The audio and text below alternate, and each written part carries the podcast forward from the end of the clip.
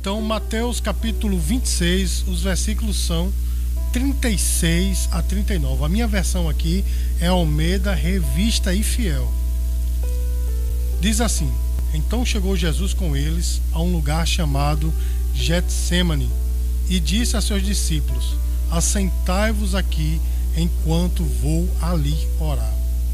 E levando consigo Pedro e dois dos filhos de Zebedeu, começou a entristecer e angustiar-se muito. Então lhes disse: A minha alma está cheia de tristeza até a morte. Ficai aqui e velai comigo. E indo um pouco mais adiante, prostrou-se sobre os seus, o seu rosto, orando e dizendo: Meu pai, se é possível, passa de mim esse cálice. Todavia, não seja como eu quero, mas como tu queres. Então, meu irmão, minha irmã, se você em algum momento já passou por, pela, pela experiência de ter é, seus planos frustrados, você sabe é que o quanto é difícil, como é ruim. O interessante é que nós às vezes fazemos tudo certo, né? Às vezes nós agimos da maneira certa, mas dá errado, porque muitas vezes, meus queridos, nossos planos, quando nós fazemos as escolhas erradas, nossos planos logicamente vão dar errado, vão ser frustrados. Mas o interessante é que às vezes nós pensamos que estamos fazendo o melhor para nós, o melhor para nossa família, mas mesmo assim esse, esses planos são frustrados. Já passou por isso, meu irmão? Já passei e sei o quanto é ruim. E o pior de tudo, meu irmão, minha irmã, imagina, imagina você fazendo a obra de Deus, realizando um trabalho para o reino de Deus, e esse trabalho ele não vai para frente, ele não se resolve, ele, ele é, é, é frustrado. O que acontece, meu irmão? Agora na pandemia, quantas igrejas fecharam, infelizmente. Falo com isso com muita tristeza no meu coração. Mas quantos pastores, conheço alguns, que deixaram de, de ministrar, né? deixaram seu ministério de lado, né? seus planos foram frustrados. Eu pergunto a você por que isso acontece, sendo mais enfático, por que Deus permite que tais coisas aconteçam. Então, nessa noite, meu irmão, minha irmã, eu vou falar a respeito disso. Por que isso acontece? Por que nossos planos são frustrados? Primeira coisa que eu quero dizer para você, meu irmão, é que nós preferimos fazer a nossa vontade e não a vontade de Deus. E por isso, meu irmão, os nossos planos são frustrados, porque nós colocamos a nossa vontade diante ou à frente da vontade de Deus. Nós somos persistentes em fazer a nossa vontade, olvidando totalmente da vontade de Deus, ou seja, preterindo a vontade de Deus, nós preferimos a nossa vontade. E às vezes nós queremos até justificar as nossas escolhas, né?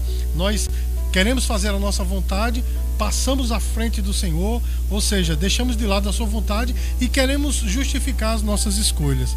E falando a respeito disso, a mente vem aquela aquela passagem de Jonas, do profeta Jonas, quando ele foi ordenado ir para a terra de Nínive e ali pregar a palavra. E ele simplesmente não foi. Ele preferiu fazer a sua vontade. Mas por quê? Por qual motivo ele não foi para Nínive? justamente pelo fato dele ser patriota. Ele sabia que Nínive era uma nação que era inimiga de Israel e por causa disso ele não queria ali falar de Jeová, ele não queria ali pregar o nome de Deus e que aquele povo se arrependesse e viesse agora a ser alvo da misericórdia de Deus. Então, de certa forma, ele estava justificando as suas atitudes, né, querendo fugir da vontade de Deus. E todos nós conhecemos a história de que em vez de ir para Nínive, ele foi justamente para o caminho oposto. Ele foi para Tarsis, né? Ele foi para outra cidade. Então, nós vemos que de vez dele ir para onde Deus mandou, ele foi para onde ele quis. E talvez, meu irmão, minha irmã, você esteja nessa condição. Talvez, né? Você esteja é, tentando justificar a sua escolha, tentando justificar a sua atitude, o porquê você tomou certa atitude, dizendo não, Deus, mas é o melhor. E você está como Jonas, entrou no, no navio para ir para longe da vontade de Deus. Talvez você esteja nessa condição. E se você tiver, meu irmão, deixa eu dizer uma coisa para você seu plano vai ser frustrado. Não pense você que você manipula Deus com o seu choro, que você manipula Deus com seus argumentos. Não, meu irmão. O Senhor diz em sua palavra, né? Isaías 43, 13, Antes que houvesse dia, eu sou, e não há quem possa escapar das minhas mãos, operando eu, quem impedirá? O nosso Deus é soberano. E quando ele determina, meu irmão, quando ele decreta, quando ele dá uma ordem, a ordem dele vai ser cumprida, mesmo se eu e você não quisermos, mesmo que todos os demônios do inferno juntem para desobedecer ao Senhor, mas mesmo assim a sua ordem será cumprida. E nós sabemos que Jonas passou por aquela situação de estar no meio da, daquele mar, naquele navio, e ali vinha uma grande tempestade, o navio quase ir a pique, e por fim das contas, né, ele ser jogado, ele foi jogado, as águas engolido pelo grande peixe. Meu irmão, e quantos de nós não estamos da mesma forma, enfrentando tempestades, porque nós colocamos a nossa vontade à frente da vontade de Deus, porque nós estamos tentando fugir da vontade de Deus. Você sabe do que eu estou falando, porque você sabe o que é com você, você sabe que você está fugindo da vontade de Deus, que você está tentando justificar a sua vontade, a sua escolha. Mas as tempestades estão aumentando na minha, na tua vida, meu irmão, por causa disso porque nós estamos tentando fugir de Deus, da vontade de Deus. E o pior, meu irmão, ali nós vemos que o caminho de, de Jonas foi decrescente. Ele fugiu da vontade de Deus, entrou no navio. Lá no convés do navio, ele foi para a parte mais inferior, para o porão do navio. Do, do, porão do navio ele foi para as águas, das águas ele foi para o ventre do peixe. Sabe por quê, meu irmão? Porque quem foge da vontade de Deus, quem quer fazer a sua vontade não a de Deus, a, a ordem é decrescente, a caída é vertiginosa. E ali dentro da, da barriga do peixe, do ventre daquele grande peixe, Jonas fez uma das orações mais contundentes do Velho Testamento. Ele se arrepende e diz: Senhor, agora eu quero ir. Trocando em miúdos, o que ele disse era o seguinte: Senhor, eu me arrependo, agora eu quero ir. O interessante, meu irmão, que naqueles três dias em que Jonas esteve na, na barriga do peixe, no ventre do peixe, o peixe já estava nadando para Nínive, porque o peixe, ao contrário de Jonas, o peixe sabia que a vontade soberana é a de Deus e não a de Jonas. A vontade soberana é a de Deus e não a nossa. O peixe já estava voltando para Nínive. Meu irmão e minha irmã, talvez você não esteja percebendo, mas tudo está culminando para você fazer aquilo que Deus quer. As coisas estão afunilando na sua vida, as coisas estão apertando na sua vida, para que você reconheça que Deus realmente tem um propósito na tua vida, ainda que você não entenda, mas Deus tem um propósito na tua vida e está te levando em direção a cumprir esse propósito. Nós devemos aprender que nós devemos nos alinhar aos planos de Deus, porque os planos de Deus geralmente são diferentes dos nossos. E eu vou dizer uma coisa para você, meu irmão. Nós devemos nos ajustar ao plano de Deus, porque Deus nunca vai ajustar-se aos seus planos. Diferente do que se, se prega por aí, de que Deus pode ser comprado com as nossas orações ou, ou é, manipulado né, pelas nossas lágrimas. Não, meu irmão, não adianta. A vontade dele é que é soberana. Nós é que temos que nos ajustar à vontade dele e não ele se ajustar às nossas. Eu sei que o que eu acabei de dizer pode ser um pouco violento para as pessoas. É hora, as minhas lágrimas não fazem diferença para Deus. Meu irmão, dependendo da qualidade das lágrimas, não faz diferença, porque Deus nunca vai voltar atrás da sua vontade. Deus nunca, nunca vai se arrepender da sua vontade. Se Ele determinou, vai até o, até o fim. Não, não são as nossas lágrimas que determinará qual é a vontade de Deus. Só Deus determina qual é a sua vontade. Então Jonas, meu irmão, acabou fazendo a vontade de Deus. Agora veja, a condição em que Jonas chegou para fazer a vontade de Deus. E talvez seja essa a sua condição. Observe, meu irmão, ele foi vomitado na praia de Nínive. Interessante é que ele não foi vomitado na praia de Nínive, propriamente dito, mas foi vomitado um pouco a mais, mais longe. Então ele teve que andar até chegar a Nínive. Depois você observa o texto, você lê o texto do lê o livro de Jonas, que você vai observar que ele foi colocado longe, né? Ele foi vomitado longe da praia e ele teve que andar. Meu irmão, olha a situação. Ele chegou a Nínive suado, cansado, todo sujo, vomitado. Meu irmão, muitas vezes, para que nós possamos fazer a vontade de Deus, nós temos que ser moídos, não é verdade, meu irmão? Você sabe do que eu estou falando? Muitas vezes nós temos que ser moídos para poder fazer a vontade de Deus, mas, meu irmão, que a nossa atitude seja como eu já falei, nos alinhar à vontade de Deus e não querer que Deus se alinhe à nossa vontade. Porque, meu irmão, se eu quiser que Deus se alinhe à minha vontade, eu vou ser moído até, até o ponto de eu me alinhar à vontade dele, ou seja, de que eu queira fazer o propósito de Deus na minha vida. Então, meu irmão, minha irmã, Primeiro motivo né, que faz com que os nossos planos sejam frustrados é porque nós insistimos na nossa vontade e não na, na de Deus. Irmãos, e o interessante é que a nossa visão ela fica distorcida quando nossos planos são frustrados, não é verdade? Distorcida a tal ponto ou de tal forma que a gente não consegue ver o que está acontecendo ao nosso redor. A gente não consegue ver os milagres que estão acontecendo ao nosso redor. E eu quero aqui te dar um exemplo de, de como a nossa visão fica distorcida, um exemplo bíblico. Quando Jesus morreu na cruz e foi sepultado, Maria foi no dia seguinte, né, depois do sábado, ela foi lá no sepulcro para embalsamar o corpo de Jesus. Chegando lá, meu irmão, olha só, a rocha estava tirada. E aquela rocha não era qualquer rocha, dizem os historiadores. Existe um historiador judeu chamado Flávio Josefo, que ele disse que aquela rocha tinha em torno, ela era arredondada, né, para poder rolar para a entrada do túmulo. E aquela rocha tinha em torno de 240 quilos. 240 quilos. Não era fácil rolar aquela rocha, mas aquela rocha, ela não foi rolada. Aquela rocha, ela foi como que explodida. E você sabe que a Bíblia diz que os soldados romanos colocaram selo do Império Romano ali para que ninguém roubasse o corpo de Cristo, porque muitos diziam, né, os judeus diziam que alguém ia ali roubar o corpo de Cristo para poder forjar a sua ressurreição.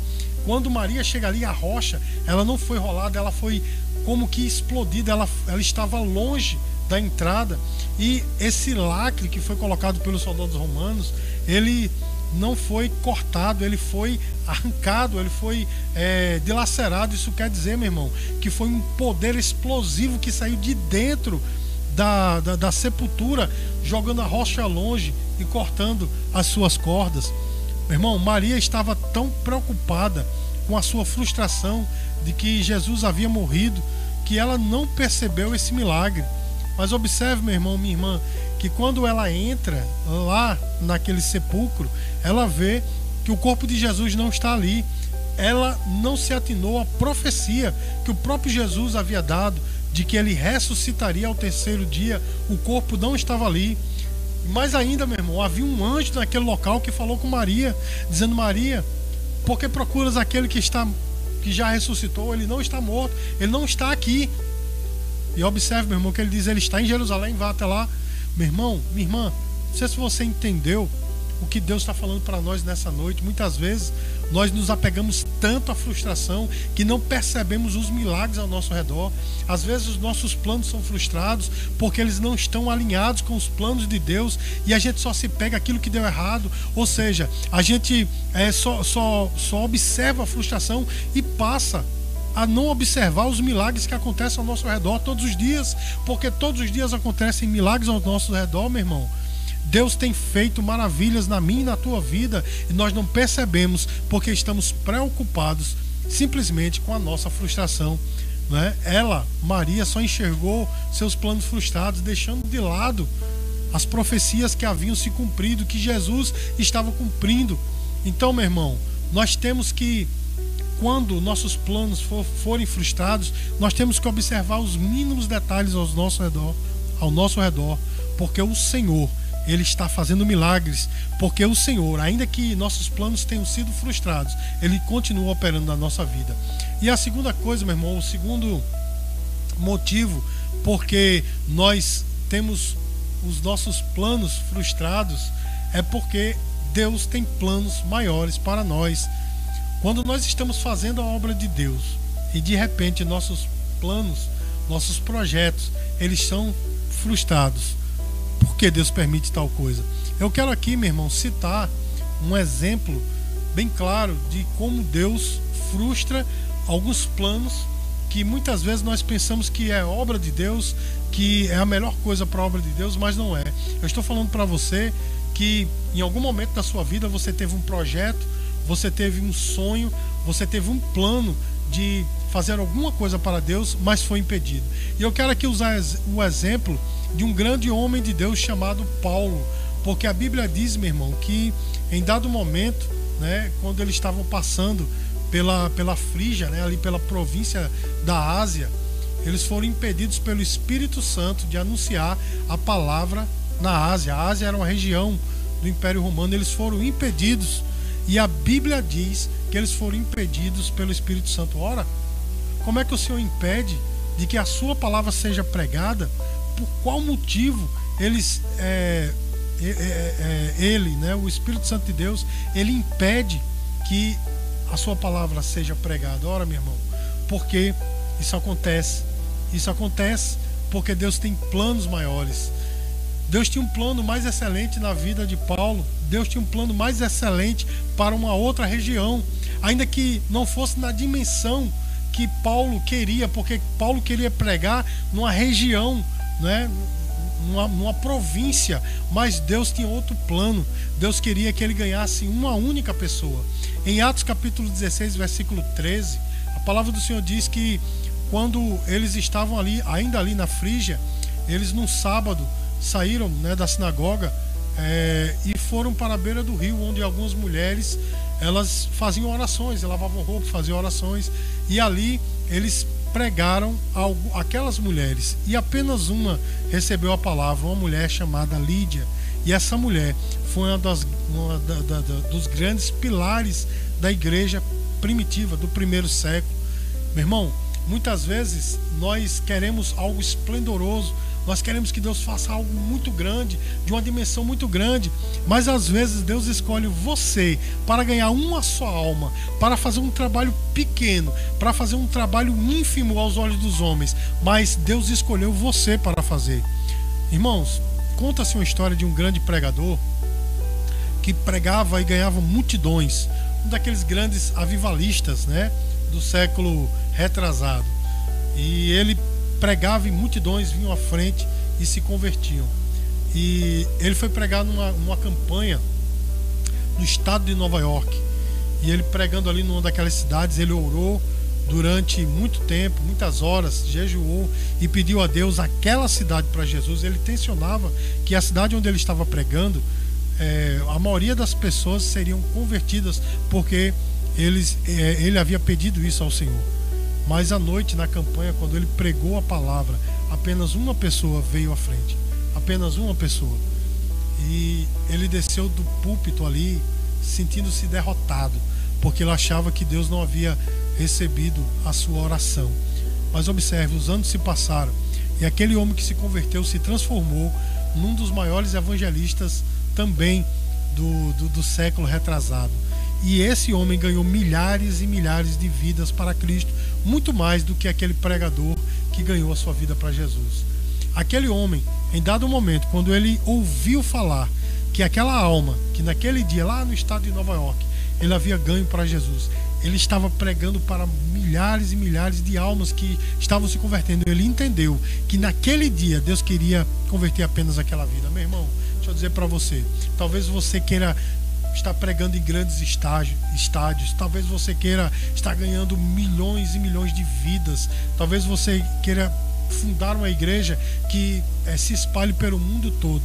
Mas eu vou dizer para você, talvez Deus te escolha para ganhar apenas uma alma. E se essa é a vontade de Deus, que nós possamos nos é, agarrar a esta vontade, porque se nós, o propósito de Deus para nós é apenas ganhar uma vida, que assim seja. Naquele momento Paulo ganhou apenas uma mulher chamada Lídia, mas essa mulher foi um dos pilares da igreja primitiva. Então, Deus sabe, meus queridos, o que é melhor para nós. Deus conhece as nossas vidas, os pormenores das nossas vidas. E, de fato, meu irmão, minha irmã, nós temos que ter a certeza de que Deus, se Deus tem um propósito para nós, se nosso plano foi, foi frustrado no que tange a obra de Deus, é porque Deus tem um plano maior. Talvez não seja na dimensão que você quer, que você está é, tensionando, que você está querendo, mas é a vontade de Deus. E sendo a vontade de Deus, ela é sempre boa, perfeita e agradável. Eu sei que talvez neste momento você esteja perguntando: ora pastor até agora falou de frustração, falou de planos frustrados, mas como é que eu faço para que os meus planos deem certo? Como é que eu faço para que as coisas comecem a dar certo na minha vida, meu irmão? É muito simples. É apenas alinhar a nossa vontade, os nossos planos, os nossos desejos à vontade de Deus.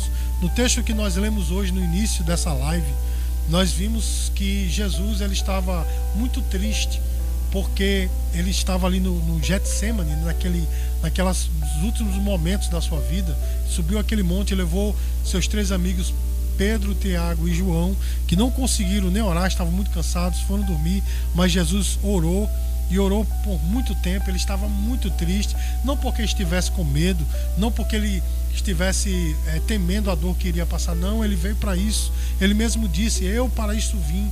Ele estava triste naquele momento de ver seus filhos amados, aqueles a quem ele estava pagando um altíssimo preço. Ele estava temendo ver que eles fariam o que fizeram com ele. Não sei se você entendeu o que eu quis dizer, mas Jesus chorou naquele momento não por medo, mas por tristeza de fato de ver seus filhos fazerem aquela atrocidade com ele. Ele estava muito triste. E naquela oração que ele fez a Deus, ele fez uma oração muito sincera, porque ele disse: A minha alma está triste até a morte. E ele disse: Pai, se possível, passa de mim esse cálice Porém, meu amado e minha amada, ele diz uma coisa que eu e você temos que aprender. Ele disse: Porém, não seja feita a minha vontade, mas sim a tua. Meu irmão, se você quer que seus planos não sejam frustrados, se você quer que as coisas comecem a dar certo na sua vida, alinhe a tua vontade, alinhe esse projeto com a vontade de Deus. Faça a vontade dele, não a sua. Siga o caminho dele, não o seu. Siga o caminho dele, não aquele caminho mais fácil, os atalhos que nós brasileiros somos somos muito ávidos por eles, né? Pelos atalhos de buscar as vantagens. Não, meu irmão, vá pelo caminho que Deus escolheu para você e aí você vai perceber que as coisas vão começar a dar certo. Jesus diz: "Faça-se a tua vontade e não a minha. Eu sei que você está perguntando, mas como é que eu vou saber a vontade de Deus? Como é que eu vou entender a vontade de Deus? Meu irmão, você tem esse livro aqui nas mãos. Esse livro aqui, ele é a palavra de Deus, ele não contém e nem torna-se a palavra de Deus. Ele é a palavra de Deus. É aqui que Deus se revela para mim e para você. Quer conhecer a vontade de Deus? Esteja alinhado com este livro. Conheça esse livro Conheça de página a página. E eu tenho certeza que você vai entender a vontade, a vontade de Deus. E Ele nos fala todos os dias através dessa palavra, usando nossos amigos. Quantas vezes um amigo cita um versículo da Bíblia e você passa a entender a vontade de Deus para você?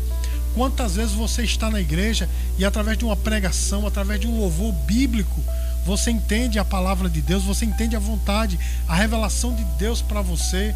Então, meu irmão, Deus está falando a você, alinha a tua vontade à vontade de Deus e as coisas vão começar a dar certo na sua vida. Meu irmão, ainda que nossos planos sejam frustrados, dê ouvidos à voz de Deus, porque Deus fala todos os dias conosco através da sua palavra. Deus fala conosco em nossos corações. Quando eu digo que Deus fala conosco, talvez você não, não escute a vontade dele com seus ouvidos, não escute a voz dele com seus ouvidos mas você escute a voz dele com seu coração, porque é no, no coração que o Senhor fala conosco. E a sua voz, lógico, Bíblia diz que a sua voz é como o som de muitas águas.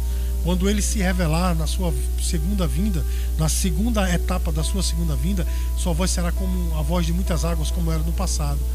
Mas por agora, através do Espírito Santo, a sua voz é um cício ar. A sua voz, ela é suave e para que nós escutemos a voz de Deus é necessário fazer calar as outras vozes, a voz do mundo, a voz das músicas seculares, né? Muitos por aí se dedicam tanto, amam tanto as coisas, as músicas seculares, não é? Faz calar essa voz, ouve a voz de Deus, porque a voz de Deus, ela é sublime. A voz de Deus, ela é calma e ela é mansa. Ele disse lá em Mateus capítulo 11, versículo 28, que ele é manso e humilde de coração. O nosso Deus, ele é manso, ele, faz, ele fala suavemente. Quer ouvir Deus falar, meu irmão? Faz calar as outras vozes e deixa Deus falar na tua vida através da sua palavra, no seu coração, no entendimento da sua palavra. Meu irmão e minha irmã, já estou encerrando por agora esta live. Mas eu quero citar para você um texto sobre a vontade de Deus na sua vida. Qual o pensamento que Deus tem sobre você? O que é que Deus projeta para a tua vida? Jeremias capítulo 29, versículo 11. O Senhor diz assim: Porque eu bem sei que pensamentos tenho a vosso respeito, pensamentos de paz e não de mal, para te dar o fim que você deseja. Esse é o pensamento de Deus para você, meu irmão. O Senhor não, não frustra os nossos planos porque Ele quer nos punir, não. Nossos planos eles são frustrados porque eles não estão alinhados com Deus. Nós muitas vezes não queremos nem saber a vontade de Deus. O interessante é que muitas pessoas antes de sair de casa eles olham as redes sociais para ver qual a tendência do, do, da vestimenta naquele dia, né? As pessoas antes de tomar uma atitude perguntam a um amigo, perguntam a um familiar, mas esquece de perguntar a Deus a sua vontade. Então, meu irmão, Deus não frustra os nossos planos para nos punir. É simplesmente porque os nossos planos não estão alinhados com Deus. Nós devemos ter em mente que os planos de Deus são sempre mais elevados, mais sublimes do que os nossos, portanto, são melhores para nós. E impreterivelmente, em algum momento, nossos planos vão se chocar com os dele. A nossa vontade vai se chocar com a dele. Então, meu irmão, se isso acontecer, nós temos que simplesmente nos resignar com a vontade dele. Muitas vezes eu sei que dói, né? A gente não fazer a nossa vontade, dói a gente tirar algumas coisas da nossa vida para que a vontade de Deus seja plena na nossa, na nossa vida. Eu sei que dói, mas é melhor doer agora do que doer eternamente. Que nós possamos nos alinhar com a vontade de Deus, nos submeter à sua vontade e orar com o Senhor, sempre dizendo: faça-se a sua vontade e não a nossa.